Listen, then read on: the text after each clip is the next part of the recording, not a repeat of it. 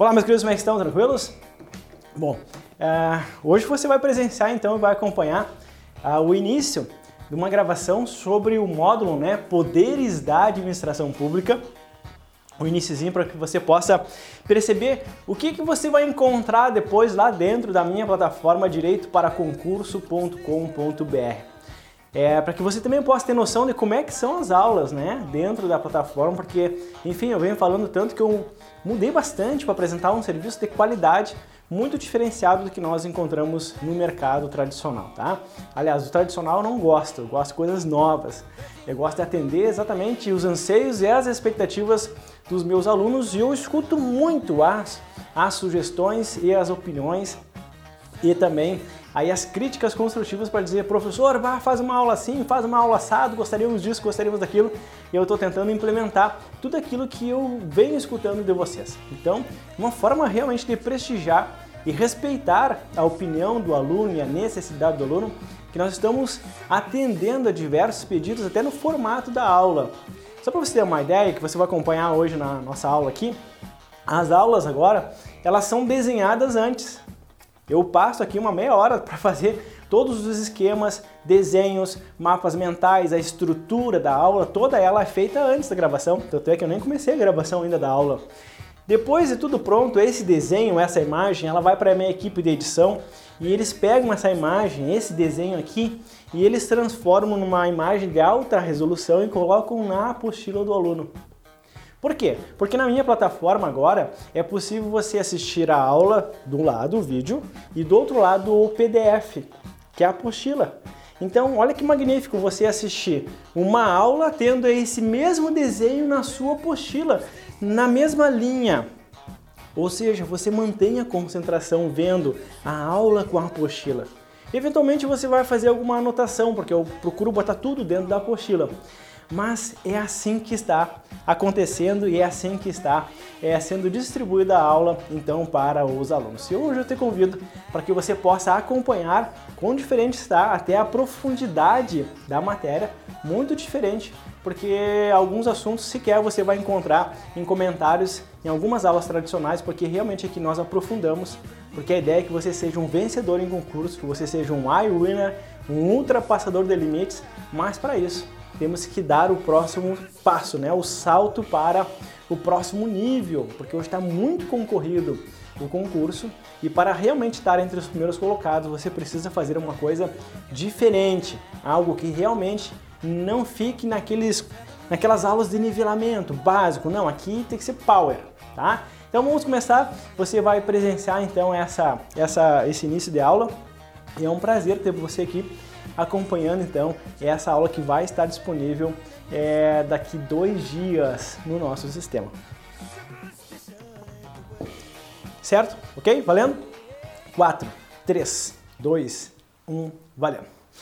Olá, tudo bem? É com muito prazer que hoje eu te recebo aqui na minha aula de poderes administrativos, uma aula bem preparada e eu quero mostrar para você agora que dentro da plataforma Direito para Concurso, como é que nós vamos estruturar essa matéria e como é que nós vamos chegar ao final dela, tá certo? Olha só, quando a gente fala em poderes administrativos, Geralmente o pessoal já vem para a descrição dos poderes, poder vinculado, discricionário, hierárquico, disciplinar e regulamentar. E jogam a matéria apenas falando do que é poder vinculado, que é poder discricionário, mas muitas vezes falta para o aluno a base da onde esses poderes serão utilizados e até mesmo aonde nós poderemos verificar um abuso de poder. Para que eu possa falar em poder, para que eu possa falar em poder, eu tenho que começar entendendo que são poderes da administração. E se são poderes, isso aqui chama-se munus público, é um peso, é um peso sobre o ombro do administrador em que ele tem uma obrigação, ele tem um dever de realmente exercer este poder. É uma obrigatoriedade. O administrador ele é obrigado a exercer o poder conferido por ele pela lei. Esse poder ele é irrenunciável. E veja que eu botei ali ó, uma observaçãozinha, porque nós vamos falar ainda nas nossas aulas sobre a delegação, sobre a avocação temporária e sobre a revogação definitiva. Como regra, os nossos poderes da administração são obrigações, deveres irrenunciáveis em que o meu administrador tem a obrigatoriedade de seu exercício. Mas quando a gente fala em administradores, quem são os administradores e aonde eles estão? Esses administradores estão na administração. Qual administração? Na administração direta e na administração indireta. Olha que interessante, olha só. Vamos puxar agora o conceito de administração direta e indireta para que você possa entender a matéria de poderes. Vem comigo, olha aqui, ó. Na administração direta, nós temos a administração direta dos três poderes: poder judiciário, poder legislativo e poder executivo. É claro, quando eu falo na União, eu tenho o Poder Judiciário Federal, eu tenho o Poder Legislativo Federal e eu tenho o Executivo Federal. Quando você fala nos estados, a mesma coisa. Lembrando a você que nos municípios, que nos municípios nós não temos poder judiciário. No município nós só temos o poder legislativo e o poder executivo. Certinho? Mas dentro da minha administração direta, eu também tenho um Ministério Público, que seja o Ministério Público Federal ou que seja o Ministério Público é, Estadual. Os Ministérios Públicos, eles compõem a administração direta, mas não estão subordinados e nem atrelados a nenhum dos poderes. Tá? Por isso que alguns livros você vai encontrar o conceito de que o Ministério Público é o quarto poder, mas não é muito, muito aceito isso em prova. Aliás, não é aceito, isso é uma tese muito minoritária. Então, o Ministério Público, porque ele tem competência lá na Constituição Federal, em que ele bebe das suas competências na Constituição Federal, então ele está vinculado à administração direta. Quando a gente chega a falar sobre os servidores públicos do Ministério Público, do regime estatutário deles, enfim, aí nós estamos vinculando a administração direta, tá bom? Depois, Defensoria Pública. Defensoria Pública não pertence a nenhum dos três poderes. Tá? Defensoria Pública, graças a Deus, está conseguindo alcançar aí a sua autonomia institucional, tá certo? E depois os tribunais de contas. Nós temos Tribunal de Contas da União, nós temos Tribunal de Contas dos Estados. Então, cuidado. Muito embora o Tribunal de Contas exerça uma atividade auxiliar do poder legislativo, ele é aqui um órgão independente. Ele não é pessoa jurídica, é órgão independente. Tanto na administração direta dos poderes quanto no MP, Defensoria Pública e Tribunal de Contas, nós temos agentes públicos, olha só, agentes públicos que vão exercer os poderes da administração. Talvez esses agentes públicos não vão exercer todos os poderes, mas alguns com absoluta certeza. Mais ainda, quando a gente fala em administração indireta, nós temos os conceitos de autarquias, fundações públicas, empresas públicas e sociedade economia mista. Nessas autarquias, fundações, empresas públicas e sociedade economia mistas, eu também tenho agentes públicos. E esses agentes públicos compõem a administração indireta, e esses agentes públicos também vão exercer algum desses poderes em algum momento, com absoluta certeza, principalmente o poder disciplinar tá? e o poder hierárquico.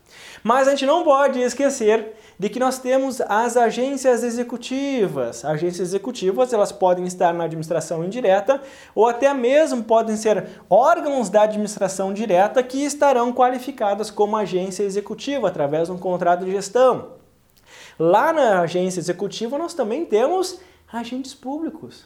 O Imetro, pessoal. O Imetro é uma agência executiva. O INSS, muito embora seja uma autarquia na sua origem, é uma agência executiva e lá no INSS e no IMETRO nós temos agentes públicos que vão exercer algum desses poderes em algum momento, que poderão até mesmo praticar abuso de poder.